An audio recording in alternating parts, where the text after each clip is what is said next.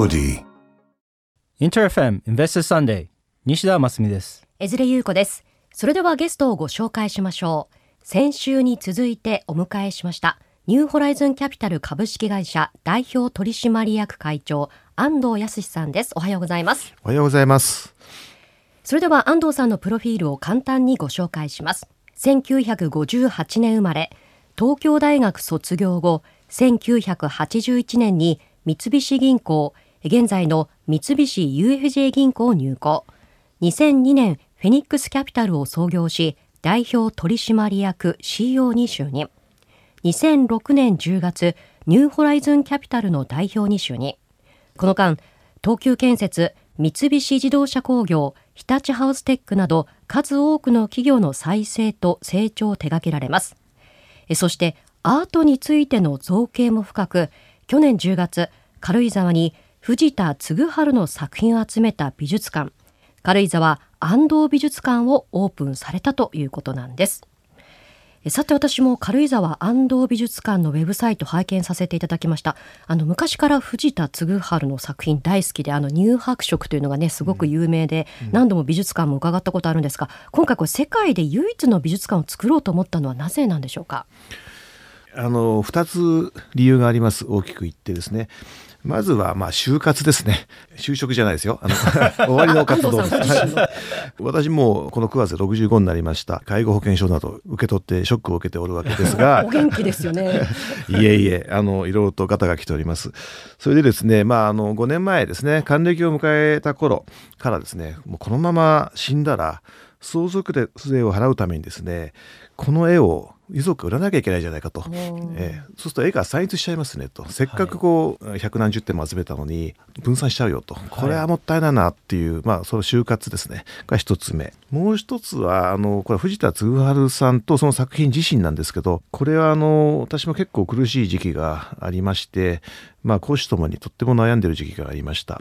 こういう時に、やっぱ藤田さんのやはり苦難の人生であるとか、まあ、そこを経てたどり着いた桃源郷の境地で書いた絵画によって相当救われてきたというふうに思っています。で、この魂の救済という体験をですね、まあ、できれば皆さんと共有したいなと思って、これが二つ目の理由です。まあ、そういった思いもありましてこの美術館建てられたということなんですが藤田嗣治さん目当てにかなりの人集まるようになったんじゃないですか？そうですね開館当初はあのかなりの話題を呼びましてその後まあ軽井沢なんでねあのちょっとあの去年10月だったんで冬季は少し緩みましたけども、まあ、春から新しい展示も始まり、まあ、最近ではあのいろんなあのテレビや雑誌にも取り上げられておかげさまであの好評いただいております。長い年月をかけて集めたものなんでしょうか？そうですね。三菱自動車の案件が終わったぐらいはい。からですか、2006年ぐらいからはい。収集を始めまして、はい。だから今では17年集めてきたという感じですかね。個人でこんなにあの絵を集めてらっしゃる方がいるとは存じ上げなかったんですが。なかなかいないと思うんですね。藤田さんは多作な方なんで世界各所にあの作品自体はあるんですが、はいまあ、あの今まとめて100 210点ぐらいうちにありますけども、はい。これだけの数を一箇所に集めて常設展示しているはい。美術館っていうのは多分世界には一個もないと思いますね。はい、はい。あの藤田嗣治さんというとこの女性の肌のすごくその乳白色で綺麗なのがイメージあるんですが、他にもあの猫ちゃんとかいろんな作品あるんですね。はい、藤田ってあの10年単位で人生のあの大きな試練を経てきているんですね。はい。藤田嗣治は、えー1910年代に単身パリに渡りまして初めはモディリアニやピカソと交流をしてその中でまあ画風を模索している段階があるんですね。でそこの時の絵画っていうのは全くそういう絵とは違いますしその後20年代に入ってその乳白色のラフというのがあの、まあ、彼の、まあ、売り文句になってきた。非常にこう何て言うんですかね独特の肌の色を出してこの乳白色の下地乳白色のラフというのが彼のトレードマークになり、まあ、エコロードパリの中でもですね一躍有名になったと。こういうことなんですね。えーところがそのお30年代に入ると彼はあのメキシコをはじめとする中南米に旅をして、はい。でこの乳白色の白から今度は色彩を得るというそういう旅に出るんですね。でそこでまた全然違った画風を身につけるということでございますでその間にやっぱりその第一次世界大戦があったりそれからまあ愛するあの人との別れがあったりと彼の人生は非常に辛かったんですがその極めつけがやっぱりあの30年代後半から40年代にかけての戦争第二次世界大戦でここであの戦争画というのを書いてで日本に帰ってきてですねあの坊主頭にしてで戦争画を描くという時代がまああってそれが元でですね戦後はやはり戦犯扱いされて、やはりやっかみとかね嫉妬っていうのはもともと藤田に対してはあったもんですから、はい、ここぞとばかりにそういうのが向けられて彼は非常にこう傷ついた心で、まあ、ニューヨークを経由してパリに戻ると、はい、そこであの少女の絵とかを描き始めそれで、えー、少女がだんだん聖女になり最終的には聖母子になっていくと、はい、いったようなあの流れで絵が変わっていくんですね。うん。まあ、あの最後はカトリックですね洗礼を受けて、はい、それでまああの教会あのランスに教会を建てて、はい、そこにそのフレスコを描いてその翌々年に亡くなるんですけどね、はい、そういう人生なんですよ。で猫と少女っていうのは、まあ、あの生涯書き続けたテーマではありますが、はい、ではありますがやはりあの後半生ですね。そのやっぱ苦労してパリに戻った後のやはり穏やかな心境で描いた猫や少女の絵というのはやっぱり我々を癒してくれると思うんですよ。それは彼がやっぱりそこに至るまでに相当の苦労をしてでやっぱり桃源郷の境地というものをまあ切り開き、はい、そこで描いた絵だから我々に響くんだと思うんですね。彼はそういうあの人生なんです。はい、で私もそれに惹かれてですねまあ自分はそんなに苦労してないかもしれないけど まあ大変だった時には、はい、それを絵を見ると本当に和むと、はい、魂の救済を受けられると思っておりまして、まあ、それが本当にあの美術館を作った大きな理由の一つです。美術館に行くと時間と、まあ、歴史とあとその彼の変わっていくまあ、画風ですとか苦労ですとかっていうのも見れることですね。はい、はい、あの時系列全部見れるようになっていますし、はい、彼の一生のテーマであった猫とか少女っていうのは一部屋に大きくまとめて、はい、シャンデリアとそのふかふかのソファーがある部屋でですね、ゆっくりと鑑賞していただけるようにやってますんで、ぜひお楽しみいただければと思います。安藤さんご自身がビジネスとして成功されたというイメージがありますが、やはりその過程では苦労があって、それがこの画家の方と重なるというのがすごくこう魅力的なお話だなと思うんですよね。はいあの魅力的といえば魅力的ですけどもまあなんていうんですかやっぱ人間ってやはりその本来は善をなそうとして生まれてきてると思うんですね、はい、人に良くしてあげようとかいうふうな本当は気持ちを持ってるんですけど、はい、そこをやっぱり欲望とか嫉妬心とかそういったものが邪魔してやはりうまくいかなくなる。戦争が起きたりするのもそういうことだと思うし、まあ、社内で足の引っ張り合いをしたりですね、そういうことだと思うんですけど、はい、私もそういうことであのファンドを立ち上げる時には社会的意義がある投資をですね、はい、やりたいと思って、はい、まあ、銀行から独立してやったんですけど、投資業務自体は順調にいってるんですけども、はい、順調にいけばいくほどですね要するにその元いた職場の方とか、はい、そういうところ嫉妬とかですね、はい、誹謗中傷とか、はい、いろんなことがあって、まあ、そういうその本業の外のところで足を引っ張られて、うん、やっぱりだいぶ挫折したことがありまして、うん。はい、まあ、そういうところになってくるとね藤田さんがやっぱり受けたそういう、まあ、扱いっていうかね、そういったものと非常に似てるなと思って、まあ、学んでおります。あの私もその藤田さんが最終的にここ穏やかに最後ああいう絵を描いて亡くなったっていう、まあ、あの私もそういう段階に来てますので 心穏やかに死にたいなと 思っている次第です。はい、はい、あのまだまだ元気だと思うので。まあ、美術館から、まあ、不動産ですとか、まあ、廃材、まあ、和洋陶磁器の小売まで幅広い業態投資をされている中で、うん、この中でそのいわゆる知見の蓄積ですとか、まあ、経営の改善っていうのは、業態が変わると、まあ、全然違うとかと思うんですけれども、ね。はい、どういったふうにアプローチをされてるんでしょうか？当然我々はですね初めからいろんな業界について知見やあのそれからまあ経験があるわけではありません。はいでこれは前回あの申し上げたことでもありますけども我々はその会社にですね暗黙知があるかどうかと社員の方があのこうすればうまくいくよっていうノウハウを心の中で共有してるかどうか、はい、これがとっても重要だと思ってて、まあ、これを引き出してあげることで、まあ、その業界の中でもうまくいくようにやるっていうことですね。ただ我々も100社以上投資してるので、はい、まあ、そういうやり方をしてきた結果ですね、はい、もう経験値としては非常に高くなっていて大体この業界だとこういう問題があるよねとか、そういうのはもうあの肌で染みついて我々の暗黙知になりつつあっていて、まあ、これはあの長くやっているメリットだなと思いますね。なるほど、はい。まあ、ウェブサイトにも掲載されてると思うんですけれども、まあ、日本企業の可能性はまあ眠っているというふうにあのおっしゃっています。これは具体的にどういうことなんでしょうか？例えばさ先ほどのお話の中で、まあ、その暗黙知っていうのは、まあ、投資されてる、まあ、投資対象とした会社企業様だけじゃなくうん。これは日本企業全体としての、まあ、問題になるんですかね。あそうだと思います。あの結構制度的な問題も大きくて、はい、まあ、あの大きく3つ私はあると思ってるんですね。その可能性を阻んでいるものっていうのは、まあ、一つは経営者の問題ではい。やっぱりその日本企業の経営者ってあの優れた暗黙知を持つ社員を多く抱えているんですけども、はい。その暗黙知を生かしきってないんですね。はい。やはりその部門の壁を取り払ってあげないとか、うん。まあ、そういうことでですねあの暗黙知が部門の中で眠ってしまって全社で共有されないとかいうことが頻繁に起きています。はい。これはもう経営者の問題でして、はい。まあ、ここを直すのが一つ。もう一つはイノベーションを阻む要素っていうのがやっぱり日本企業全体としてあると思ってて、はい。やっぱり新卒一括採用とか終身雇用とかいう日本独特の人事システムの弊害なんですけども、まあ、結局そのリスクを取って企業価値をえー上げるというよりは慣例や慣習に引きずられているっていうところなんですね。我々経験したことなんですけども まあ23年の任期なんでその後無難に過ごせばいいやっていう感じですよね、はい。これは本当にあのイノベーションが起きない原因だと思ってるんですね、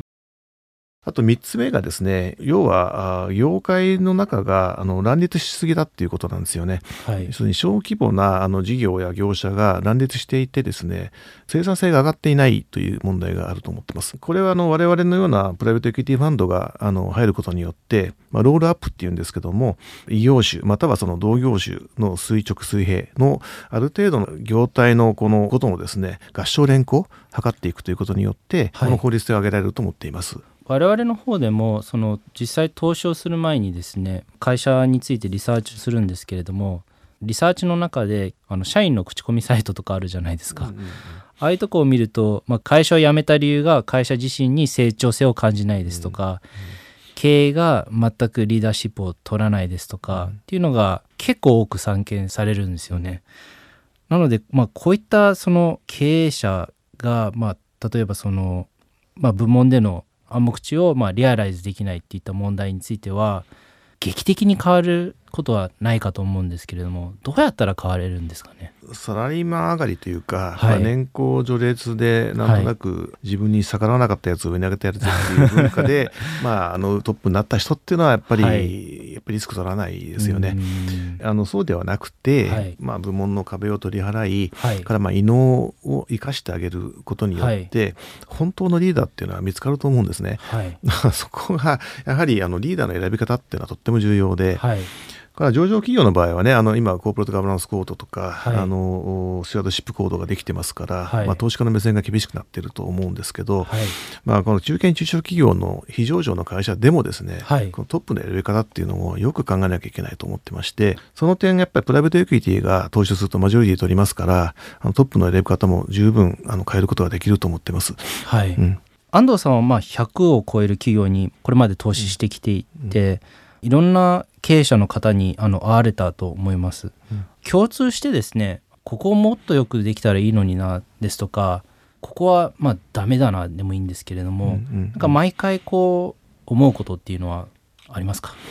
ありますね。あのこれも大体2つ3つまあ3つかなありまして、1つ目がやっぱり理念とかパーパスっていう今時に言うとねこれが共有されてないことが多いです。結局その目先の売り上げどうするのとか、はいい、うことはあのあるしなんか数字をただ前年比5%伸ばすみたいな中期計画は作るんですけど、はいまあ何のためにやってるのかっていうところがですね今一つ見えない。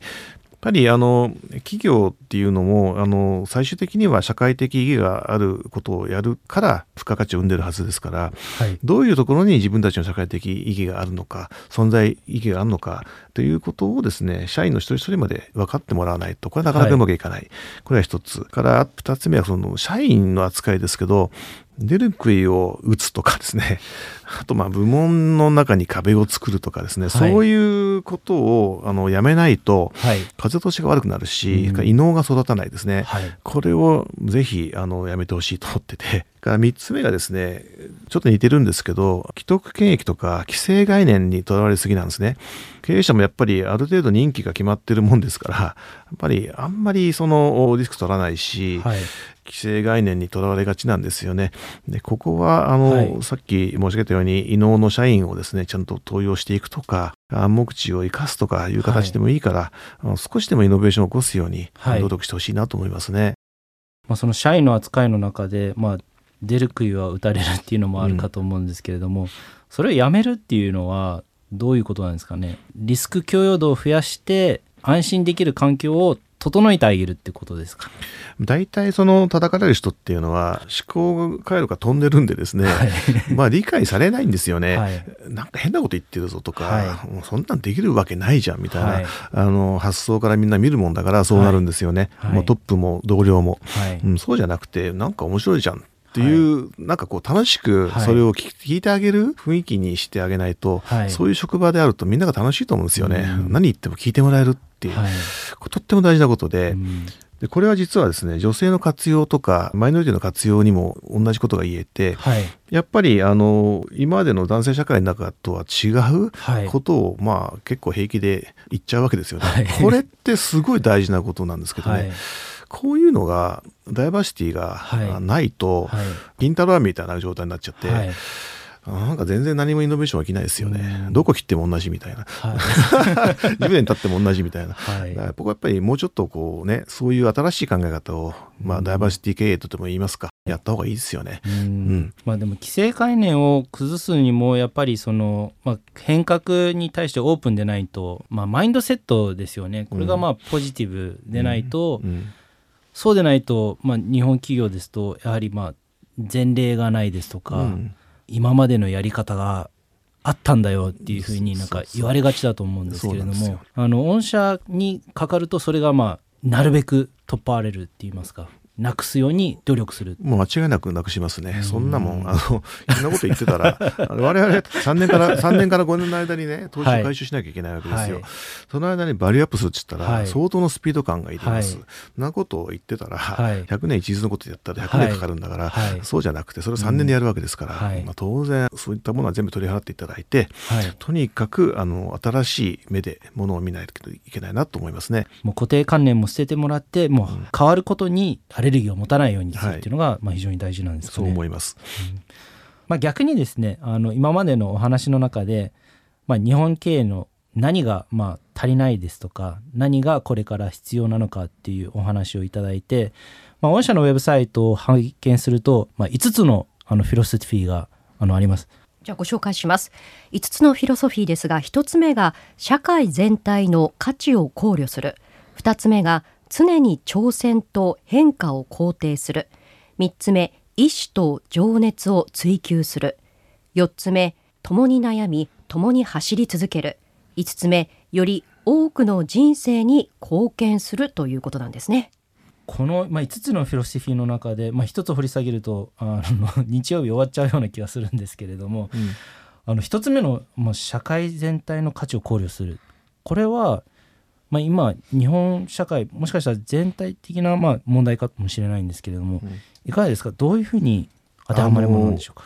一言で言えば単に短期的にね株価が上がればいいとかそういうことではなくて、はい、社会の中で意義があることをやりましょうってことなんですけど簡単に言うとね、はい、ですけどまあ要するにですね他のフィロソフィーとも共通するんですけど、はい、最後は人でしょうっていうことなんです我々人間はお互いにやっぱり前後なす存在であり、はい、やっぱりお互いのためになることをしてあげたいというのが本来の人間というもんじゃないですか、はい、そこに立ち返って仕事だってみんな同じなんだから、まあ、仕事によってどんだけ隣の人に貢献できるのってことを考えていく、はい、これが本当のあの仕事だと思うんです、うそうじゃなければ長続きしないじゃないですか。面白くないから、はい、最近でこそ皆さん SDGs とかなんか言ってますけど、はい、我々も22年間これやってきて、もうとにかく隣の人に何がいいことなのか 考えようぜってやってきたんですよ。